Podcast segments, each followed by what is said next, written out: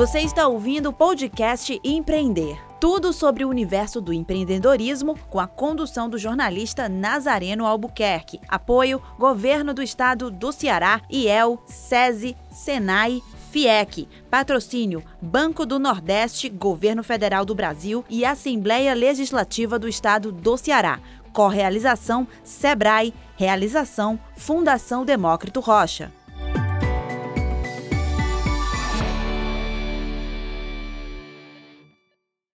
Olá, está começando mais um podcast de empreender. Seguimos em 2021 trazendo muita informação de qualidade para ajudar você, micro e pequeno empreendedor, a alavancar seu negócio. Neste podcast, você confere dicas e histórias inspiradoras de gente que apostou no sonho de empreender. Para ter acesso a todo o conteúdo do projeto, basta acessar seminarioempreender.com.br. E neste episódio, a gente continua falando sobre um segmento que vem numa crescente aqui no país, o das cervejarias artesanais. Aqui no Ceará, por exemplo, já é possível encontrar rótulos e cervejarias diferentes, e o melhor, com mais opções, o preço também tende a ficar mais amigável. Aqui com a gente para conversar sobre o assunto, Cervejaria Captosa, All Grain, um sommelier de cerveja, o Dedé Cervejeiro, e ainda a jornalista especialista na comunicação voltada para o segmento, Taiga, lembrando que você acabou, se você acabou de dar o play, esta é a parte 2 deste episódio. Então, se você quer ouvir o início da conversa, volta lá no episódio 1 um e dá o play. Carol, Bruno, Dedé e Taiga, estamos de volta aqui com o nosso episódio 2. E aí eu queria começar esse episódio falando um pouquinho sobre o processo, né? O que, que determina é, o sabor da cerveja, qual a diferença entre, entre é, é, é, esses tipos de cerveja, né? Como é que é esse processo de fazer só para as pessoas ou que querem entrar nesse segmento também, né? Apostar nesse segmento, ou também para os curiosos que estão nos ouvindo aqui, é, como é que é esse processo de criação, né? Desse, desses diferentes rótulos, desses diferentes sabores, aromas, enfim. Posso começar falando uma coisa que eu acho que é, é para dar a base para todo mundo, né? A cerveja, para ser considerada cerveja, ela precisa de quatro ingredientes: água, o malte de cevada, a levedura, que é da família dos fungos, e uma planta chamada lúpulo, a flor, uma flor, que é um lúpulo, é uma planta trepadeira que dá uma flor em que a gente extrai algumas substâncias, resinas e óleos essenciais para fazer cerveja. Então, para fazer cerveja, você precisa de água, malte de cevada, levedura e lúpulo, tá? A, a água é a base, o malte de cevada é a fonte de açúcar que vai ser utilizada para a levedura fermentar e trazer e, e, vai ter como resultado do processo de fermentação o álcool, o gás carbônico e outras é, outros elementos aromáticos que vão estar tá também na cerveja. E o lúpulo é como se fosse um tempero, né? Nem, nem, o lúpulo nem participou da cerveja ao longo de toda a história, ele foi introduzido aí ao longo e acabou ficando. Além de ser um conservante natural, ele vai trazer o amargor da cerveja. Se não tivesse o lúpulo, a cerveja tenderia a ser só adocicada, né? Porque o malte é doce, o malte tem açúcar. Então, é, o lúpulo ele traz o amargor e traz compostos aromáticos muito peculiares. Então, o, o cervejeiro ele brinca com esses quatro elementos, porque a água tem variações, o malte de cevada tem variações, a levedura tem variações, o lúpulo tem variações. E, além disso, claro, é possível colocar mais um mundo de coisas na cerveja. Outros grãos, frutas, café, enfim, daí vai da criatividade do cervejeiro. Então, para o pessoal entender só que a base de, de, de escolhas aí do cervejeiro começa é por selecionar na, na hora de fazer a receita, selecionar as várias possibilidades que a água, o malte de cevada, a levedura e o lúpulo vão trazer. Agora eu deixo com os especialistas. Cada combinação diferente né, desses quatro elementos vai trazer uma, uma cerveja diferente, né, um estilo diferente, até às vezes dentro do próprio estilo é, da, da escolha do cervejeiro, da receita dele, ele vai conseguir levar para aquela via única dele que torna aquela cerveja única, né? Nenhuma cerveja é igual, né? No mundo, pode ter milhares de cervejas, milhões de cervejas, você nunca vai conseguir repetir nenhuma. Aí que entra também, Camila, como os meninos falaram, eu sempre falo assim, o, o malte é o corpo da cerveja, o malte mais claro, cervejas mais claras, o malte mais torrado, cervejas mais escuras. o, o, lúpulo, como a Carol falou, é o tempero, a levedura é a alma da cerveja, ela que dá esses, é, produz o álcool, o gás carbônico e subprodutos de fermentação com vários aromas, experiências diferentes. E os meninos aí são craques nessa parte de produção e o que vai diferenciar as cervejas é exatamente isso, é a inovação técnica, são as receitas que são seguidas pelos nossos mestres, a, a, a irreverência dos nossos é mestres é verdade. O, processo o Brasil ainda não é um... Na na diferença, tá, né? Não é só os tá. ingredientes, o processo também difere não, cerveja. É verdade. Exato, o processo de fabricação, as técnicas utilizadas nesse processo, que tem várias técnicas, os vários ingredientes, com certeza o processo está. Mas o que eu queria falar é que o papel do sommelier é exatamente isso: é pegar essas, essas criações dos mestres cervejeiros e fazer uma leitura, e a partir dessa leitura, passar para o público que está entrando e gerar é, um, esse ciclo de de produtividade nesse, nesse setor, é, fortalecer o segmento e trazer cada vez mais entrantes para esse, esse, esse mercado. Porque ser um sommelier, como é que na, na frente de, de, de balcão, a pessoa vai atender um cliente, ele pergunta qual é esse estilo de cerveja, o que é que entrega, será que eu vou gostar dessa cerveja? E esse é o papel do sommelier, é, que é importante para fazer essa releitura dos nossos mestres cervejeiros, que são sensacionais e com muita reverência estão trazendo cervejas novas, releituras de cervejas novas aqui, principalmente Fortaleza, com a Capitose e com a Grand.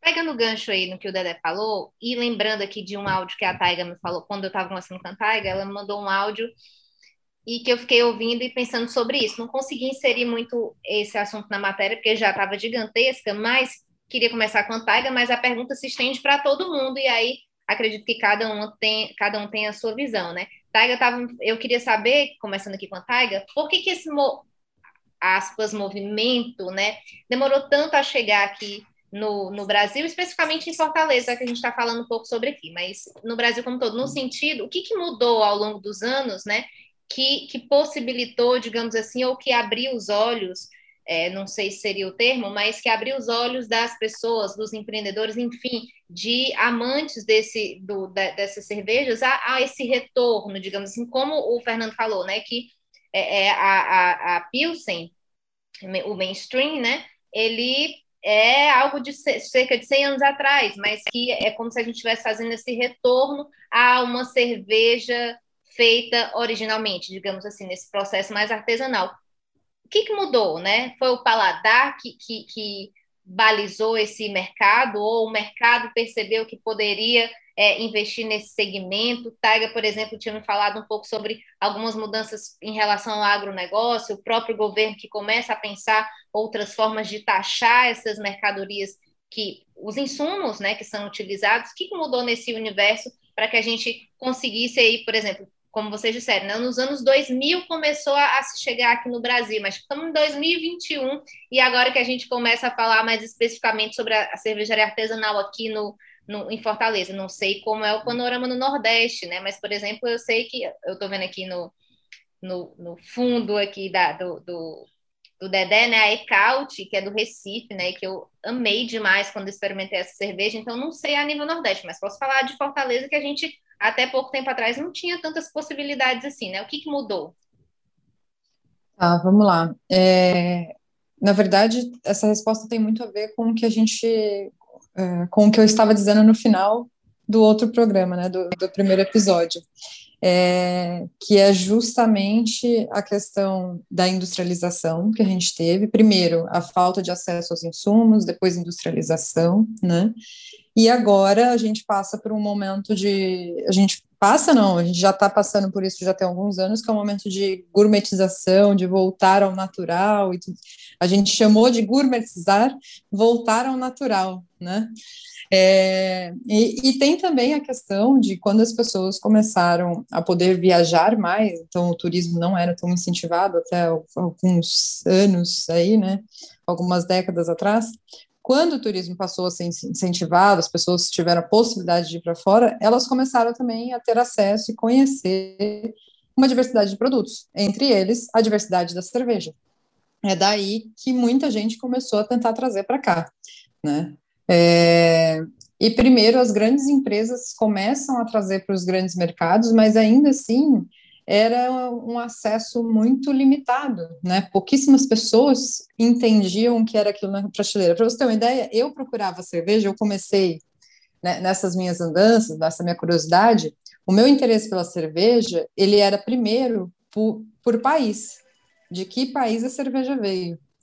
Eu comprava um rótulo de acordo com o país do qual ela era. Eu não entendia absolutamente nada sobre sabor, cor, aroma, estilos, né? É, e a gente tem também as primeiras ilhas nos shoppings aparecendo, pelo menos grandes capitais. Eu confesso que eu não sei daqui de Fortaleza se ocorreu mesmo, mas em São Paulo era assim, há uns 20 anos atrás, inclusive. É, todo, então, esse, esse pouca possibilidade de acesso ao diverso fez com que começasse a chamar a nossa atenção. Né? E aí a gente passa, então, a tentar querer entender sobre aquele produto que a gente está consumindo.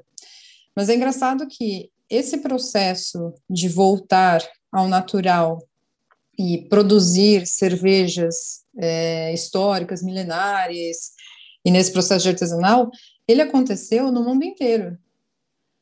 Porque, assim como o processo de industrialização ocorreu aqui, ele ocorreu no mundo inteiro. Então, hoje, se você vai para a Europa, por exemplo, se você vai para a Alemanha, que é um país que a gente tem grande referência histórica sobre cerveja, né? Se você vai para lá, nos grandes centros, quem domina são as grandes cervejarias. E aí você pega estilos extremamente tradicionais, por exemplo, como a Kolsch, que é um estilo de colônia, que é um estilo suave, amarelado e tudo mais. Só que hoje, no, na grande praça lá, as cores são todas iguais, um produto, um produto muito similar ao que a gente tem aqui com a nossa Pilsen. Então, transparente, dourado, satisfaz nossa sede. Lá não, não se consome estupidamente gelado, mas eu quero que você entenda que também ocorreu esse processo de industrialização em muitos lugares do mundo. Cada um regionalmente por, por motivos próprios, né? Inclusive nos Estados Unidos, é, por conta da lei seca, por exemplo, onde eu, a gente ficou, eles ficaram 13 anos sem poder consumir nenhum tipo de álcool, tirando os clandestinos, claro, e aí tem muita história para manga para a gente conversar sobre isso, mas é, quando retorna, né? Então eu tenho pouco acesso, foi o que o Dedé estava falando, eu tenho pouco acesso aos materiais e eu passo a fazer um produto mais suave para atender de, em massa, né? E a gente copia demais os Estados Unidos, né? Até nisso a gente copiou. É, enfim, eu estou pensando em resgatando tantos pontos aqui da história que eu confesso que nesse momento estou um pouco confusa se eu estou te respondendo tudo que você queria. Me ajuda a voltar aqui para o centro. Vamos lá. Você estava me falando também sobre como, a, a, voltando para o Brasil, né? É, algumas coisas possibilitaram também essa inserção maior desses produtos, como por exemplo o agronegócio. Tipo, você estava me falando, por exemplo, que ah, hoje sim, já daí tem uma coisa foi lúpulo, levando, né? É, daí uma coisa foi levando a outra, né? Então, se a gente começou a ter cervejarias nascendo, né, e, e com é, determinadas necessidades para ela existir, né? Então, por exemplo, o lúpulo era sempre importado, Lógico que demorou anos, né? A gente está falando de, de, o lúpulo sendo produzido no Brasil, isso são pesquisas extremamente recentes. A gente está falando de cinco anos para cá, né? Esse desenvolvimento. É, mas uma coisa foi levando a outra, as cervejarias foram surgindo, as necessidades foram surgindo, e aí associações também foram surgindo, justamente para lutar a favor de mudanças necessárias na Constituição da gestão desse, setor. Né? Então, a gente conseguiu mudanças nas, nas leis, por exemplo, mudanças no, nos impostos. Né? Então, antes, uma cervejaria não podia se cadastrar no Simples, por exemplo, hoje é possível. Né? Então, hoje é possível justamente porque o mercado mostrou que ele está se consolidando e que a gente precisa de um olhar que é diferente do olhar que a gente tem para a grande indústria. Né? Quando a gente fala de uma micro, quando a gente fala de uma micro cervejaria, a gente está falando de uma microempresa as necessidades são completamente diferentes, né? Eu, como agência, por exemplo, atendendo é, microempresas, né? Eu também tenho um formato de atendimento que é completamente diferente se eu fosse uma agência que atendesse grandes empresas. E, e aqui a gente não está falando do, do faturamento, do lucro, não é nada disso, a gente está falando mesmo de formato de pacote e comportamento que eu tenho com esse cliente. Porque o pequeno empreendedor não está preparado para ter orçamento para uma agência de assessoria de imprensa, outra para designer, outra para é, e-mail marketing, outra, entendeu? Então, até para isso a gente tem que se adaptar. A gente tem que se adaptar, inclusive, para o cliente entenda a necessidade dele ter uma estratégia de comunicação que muita gente não entende, né? Justamente por ele ser um microempreendedor, muitas vezes ele é um empreendedor pela primeira vez, né? Ele está empreendendo pela primeira vez, então ele não tem, ele vai aprendendo no dia a dia essas necessidades. Então, o mercado, quando a gente fala que o mercado como todo está em formatação, é justamente por conta disso. Vai desde os detalhes do dia a dia da pessoa, né, até as burocracias que ele tem para com o Estado, o governo, enfim. Camila, complementando aí o que a Taga falou, mas mais voltando para a parte cultural do Brasil, a parte histórica. Por que, que só nos anos 2000 chega essa cerveja artesanal, chega essa, essa vontade de conhecer esses estilos? É cultural, é histórico, porque o Brasil foi descoberto há 500 anos. E quando o Brasil foi descoberto, os outros países que nós é, na nomenclatura chamamos de escolas cervejeiras, já faziam cerveja há milhares de anos. Por isso que houve esse, esse ato no Brasil em relação a só os anos 2000. É, por exemplo, esses países, como as escolas cervejeiras que a gente fala, que são é, escolas, países que a história da cerveja se confunde com a, a história do, do povo. Então, é, no Brasil, culturalmente, é, a gente não tinha produção de cerveja quando eles já eram mestres em fazer cerveja. Por isso é que a cerveja artesanal chega no Brasil nos anos 2000. As escolas cervejeiras, as escolas tradicionais, alemã, belga e britânica, e nos Estados Unidos, que é a última escola cervejeira, é, nasce realmente dessa cultura, desse, desse renascimento da cerveja na década de 1970, e nos anos 2000 chega ao Brasil, e esperamos que um dia o Brasil, como a Taga falou, tá, é, o agronegócio está mais voltado para essa área cervejeira, plantação de lúpulos brasileiros, e isso vai gerar uma identidade cultural aqui no Brasil e que possamos futuramente vir a ser uma escola cervejeira com estilos nossos.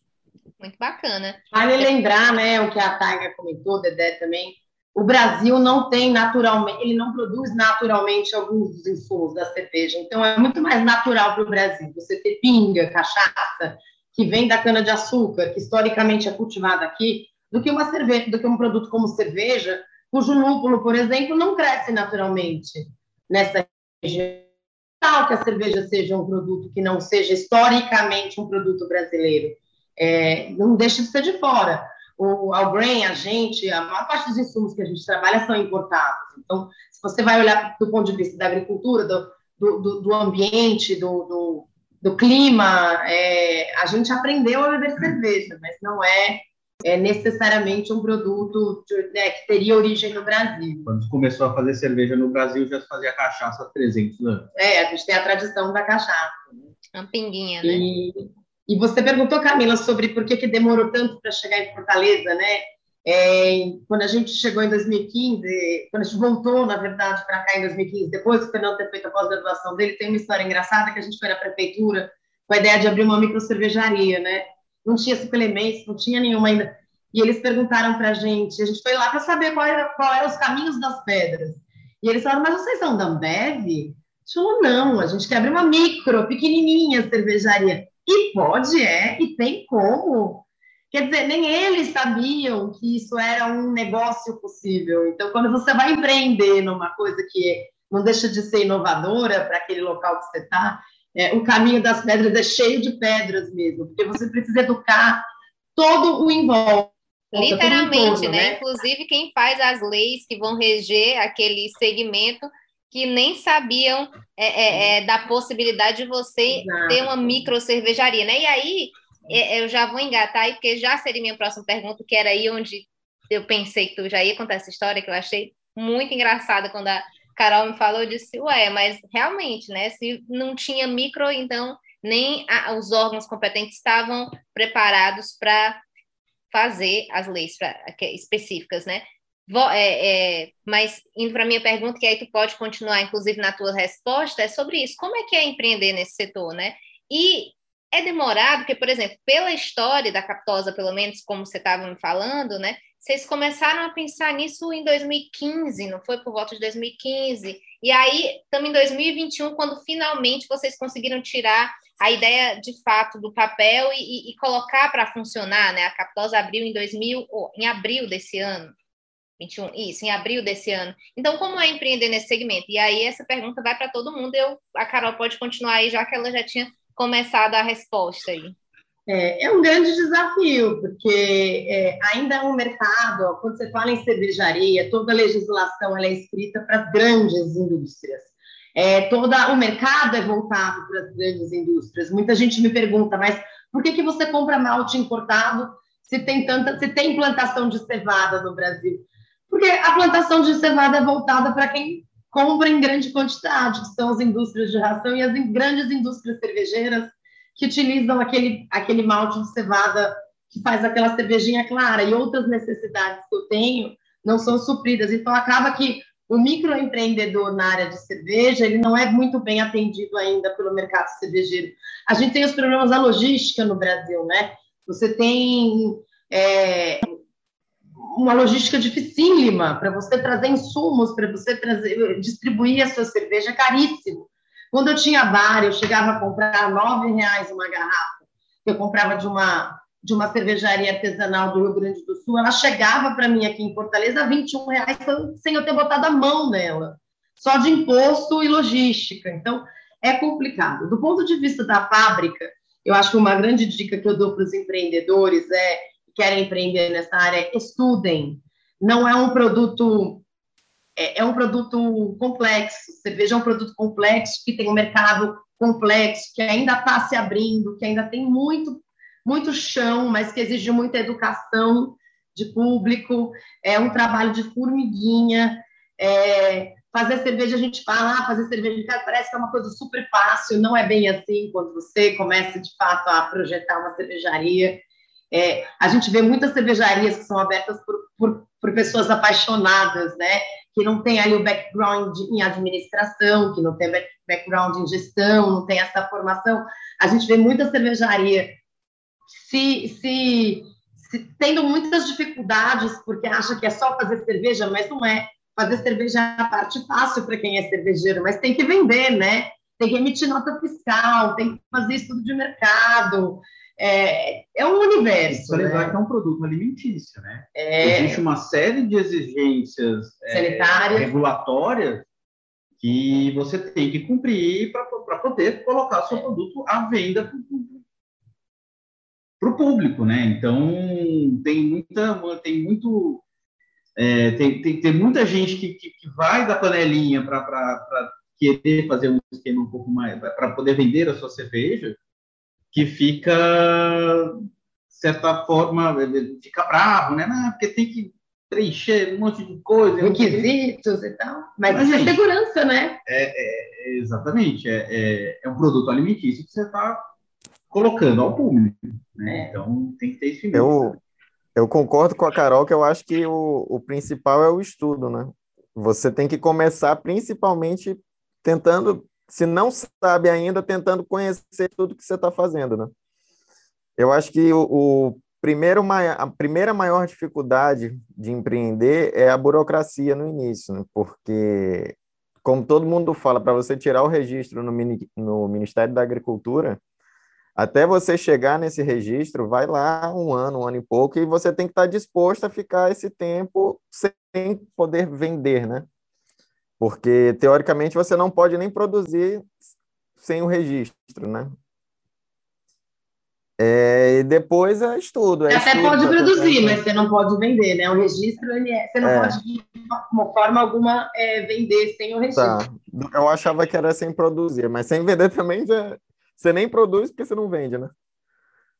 É... Esse tempo funciona só para teste, isso... né? Você testando o que, que você vai fazer é, na sua futura Porque também quando você está começando, é, você tem que entender a sua cervejaria no começo, né? Você tem que também estudar o seu equipamento.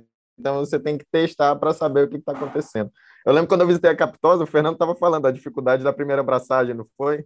Foram quase 14 horas, né? Sai daqui a consegui... Foi, uma, foi um drama, foi um drama. Gente, é uma indústria, não deixa de ser uma indústria. Você precisa se adaptar ao equipamento, é. você precisa ter toda é, a construção do ambiente. Aqui na Capitosa, por exemplo, a gente é tinta especial que você tem que usar, porque ela tem que ser sanitizada, né? tem que ser é, lavável, atóxica. Isso. Não é assim, ah, eu faço isso. cerveja, então vou botar uma panelinha ali numa, numa sala e vou começar a vender. No Brasil não é assim, em outros lugares do mundo até é, pode ser, mas aqui no Brasil não, e até por uma questão de segurança alimentar. Tenho vários amigos que defendem que a gente deveria poder vender cerveja caseira, assim como se vende brownie feito na cozinha de casa, mas é uma longa discussão. E, mas no Brasil, hoje, para você realmente poder vender, você precisa observar uma série de requisitos, como o Bruno estava falando, não é só ir lá e fazer, né? Tem que estudar pra caramba. Tem que estudar pra caramba trazendo aqui a sardinha para o lado do, do sommelier, é, a gente vê que nessa profissão ela só vai ser reconhecida pelo Ministério da, da Economia em 2022. E no próprio MEI é, que eu tenho, não tem ainda essa profissão como sommelier de cervejas. Então, espero que em 2022, isso é uma das dificuldades para a gente emitir uma nota, tal. Geralmente a gente emite com outras atividades. Eu acho que seria importante também, já que próximo ano o Ministério da Economia vai reconhecer como Isso. uma profissão regulamentada, incluir também no, no MEI, né? Como profissão para você colocar a sua atividade no MEI. Muito bacana. É, eu queria aqui, para quase finalizar, né, que a gente está quase chegando ao final desse nosso segundo episódio e descobrindo um pouco mais sobre esse universo gigantesco aí que é o das cervejarias, né, da cervejaria artesanal, queria que vocês dessem cada um. Carol já deu, inclusive, né, a dica é estudem, né, mas é no sentido de pessoas tanto que já empreendem e que estão ou que começaram, né, e que estão ainda aí nessa peleja de conseguir colocar o seu produto à venda, como quem namora ou, ou quem já faz sua cerveja em casa e pensa, poxa vida, será que isso aqui poderia virar um negócio? Né? Principalmente aqui na perspectiva de hoje de Fortaleza. Primeiro, para finalizar, a última pergunta é essa, né? Como é que vocês estão enxergando esse mercado aqui? É um mercado promissor, tanto para a cerveja como para o sommelier, como para a parte de comunicação, Taiga? Você acha que, por exemplo, a sua empresa hoje especialista aqui, hoje teus clientes aqui do, do Ceará é só a Captosa ou tu já tem outras cervejarias? Ou eles estão hoje em mais em outras partes do país, mas tu pretende também ajudar a influenciar no crescimento desse mercado aqui em Fortaleza. E para finalizar, dica, né? Tanto como sommelier ou, Dedé, como de quem empreende para as pessoas que veem esse mercado como uma possibilidade, ou que já iniciaram nesse processo, mas ainda estão nesse meio burocrático aí que ainda leva um tempo para conseguir colocar de fato o negócio para funcionar, né? Bom, de clientes, Fortaleza eu tenho só a Captosa, pretendo continuar assim. é, a agência ela atende diferentes formatos, alguns clientes espalhados justamente para não ter conflito aí, né? É, mas na questão do empreender, que eu posso dizer de, de dica, eu vou trazer para o lado bem pessoal, assim, né? É, para que as pessoas aproveitem do ambiente onde ela está, do recurso que ela tem para fazer acontecer. Porque muita gente, muitas vezes a gente encontra barreiras porque a gente vislumbra, visa, né, conseguir algo que não está ao nosso alcance. Só que a gente tem maneiras de, de subir alguns degraus ali, de acordo com o ambiente que a gente tem, a gente tem como construir isso para a gente mesmo. Né? Então a barreira ela está sempre mais na nossa mente do que no, no real mesmo. Empreender é difícil, viver é difícil, o dia a dia de todos nós é complicado. Se não são os nossos problemas, é o problema dos outros ou o problema do mundo. A gente está vivendo isso neste momento, né? Então, não dá para pensar que em algum momento a gente irá encontrar a porta de Nárnia ou do conto de fadas, né? É, porque não encontra. Inclusive, eu brinco bastante com as pessoas que me perguntam sobre o empreender ou sobre o amadurecer da nossa vida, né? Eu sempre brinco dizendo que a tendência é piorar. Então, o que muda é a nossa capacidade de lidar com as situações, né? Então, é, agarra aí os teus problemas, entende o, o, que você tem à tua volta, para de te comparar com, o adiante. É óbvio que é bom ter é, empresas, pessoas que te inspiram, né, para você entender onde você quer chegar, ter objetivos é muito importante para a tua caminhada, mas comece com o que você tem, e ponto. É isso. Na mesma toada da Taiga, eu queria aproveitar, deixa, e eu acho que eu tenho três dicas, vou ser bem rápida. Primeiro, a Taiga falou muito do trabalho com o que você tem. Eu digo, se você vai empreender, empreenda em algo que você entende sobre. Vai, empreenda em algo que, te, te, te que faz sentido para você, pessoalmente. E, e estude para isso, né? Segundo, faça contas, muitas contas Chame pessoas que entendem de fazer contas, contrate consultores para fazer contas para você, porque conta de padeiro não vale nessas horas. Você precisa entender de imposto, entender de, de riscos, tem uma série de coisas. Então, empreender não é brincar. Já eu gosto de uma coisa, eu vou fazer. Empreender envolve dinheiro, e tudo que envolve dinheiro é complicado. E a terceira coisa é profissionalize todo o seu processo. É, a gente vê ainda no meio da cerveja artesanal, porque é um meio muito a de da paixão, né? É, muita, muito, um caminho a se percorrer muito grande no profissionalismo das coisas. Então, eu acho que assim, caminhe para se profissionalizar e para profissionalizar o seu negócio como um todo. Não faz meia boca, faz direito, sabe? Tem que correr atrás das, das licenças, corra atrás das licenças, tenha tudo direitinho, invista no que precisa ser investido para você é, poder entrar no mercado profissionalmente. Então, as minhas dicas são essas. Empreendem algo que você, que você entenda, é, faça contas e profissionalize o seu negócio. Acho que eu não tenho muito, muito a acrescentar o que a Tag e a, e a Carol falaram. Assim, estude, estude, entenda aquilo que você está fazendo, não vai se surpreender lá na frente com alguma coisa que você não, não, não previu por falta de, de, de estudo. Nossa, mas de... que pagar tudo isso de imposto? Sim, tem um monte de imposto é, para pagar. Tem que comprar GLP e ele custa seis reais o quilo? Pois é, você não foi ver atrás disso. Então, é, acho que é isso. Estude, Preveja o máximo possível, né? E para é, isso você tem que estudar antes, possível. né? Demore mais para abrir o seu negócio e pro, pro, pro, projete ele, faça um planejamento para você não tomar uns sustos ruins depois. Bruno? Mas é bom, é. empreendam, é bom, é bom. Primeiro, para dizer que tudo é possível, né? Eu estou aqui, Carol, Fernando, Dedé, Taiga, a própria Camila também. É, é a gente, todo mundo está realizando um sonho, né? A gente montou, cada um montou sua carreira, seu trabalho, sua empresa, o que for, e está aqui para provar que é possível, né? Segundo, minha segunda minha primeira dica, na verdade, é estude. E minha segunda é: se você não sabe ou não quer estudar, se alie a quem sabe.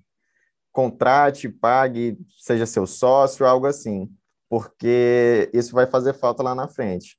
E o mercado pune. Se você não souber fazer alguma coisa, lá na frente você vai ser punido. Esteja sempre bem acompanhado de pessoas que vão, vão conseguir empurrar você para frente como a Carol também comentou de consultorias, de, de você não sabe fazer cálculo, chama alguém para fazer cálculo. É exatamente isso. Chame pessoas para que agreguem você no seu caminho, que você vai, vai todo mundo caminhar para frente, vai, vai ser melhor para você e para todo mundo. Você vai conseguir prosperar dessa forma. Bacana. Dedé, tem um minutinho aí para dar mandar a tua dica, Bom, Dedé.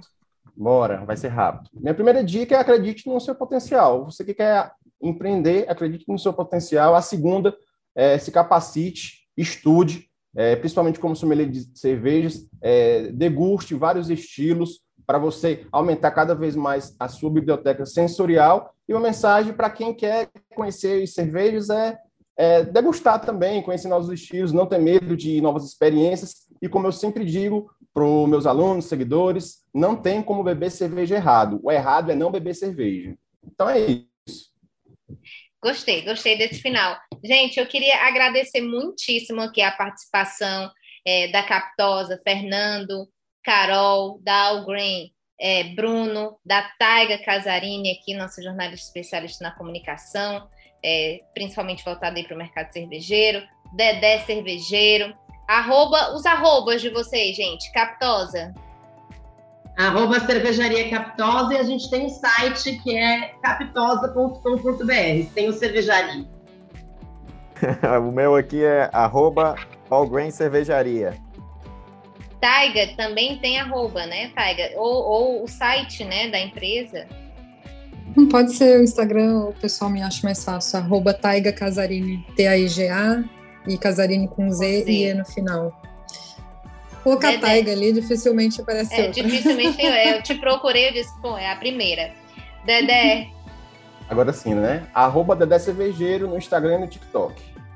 Dedé, inclusive, tem, já sigo o Dedé. Dedé tem muitas dicas, viu, gente? Todo tipo de cerveja. Se você tá afim de experimentar uma cerveja, né, Dedé? É só chegar lá, com certeza ele já falou sobre ela, já falou sobre a harmonização, muito bacana. Eu queria aqui novamente agradecer a todos vocês. Lembrando que o Seminário Empreender tem muito mais conteúdo. Acesse seminarioempreender.com.br. Você vai ter acesso a outros podcasts, ao podcast número 1, um, a lives, matérias, enfim, tudo para ajudar você aí a dar uma guinada no seu negócio. A gente fica por aqui. Em breve a gente volta com outros episódios. Tchau!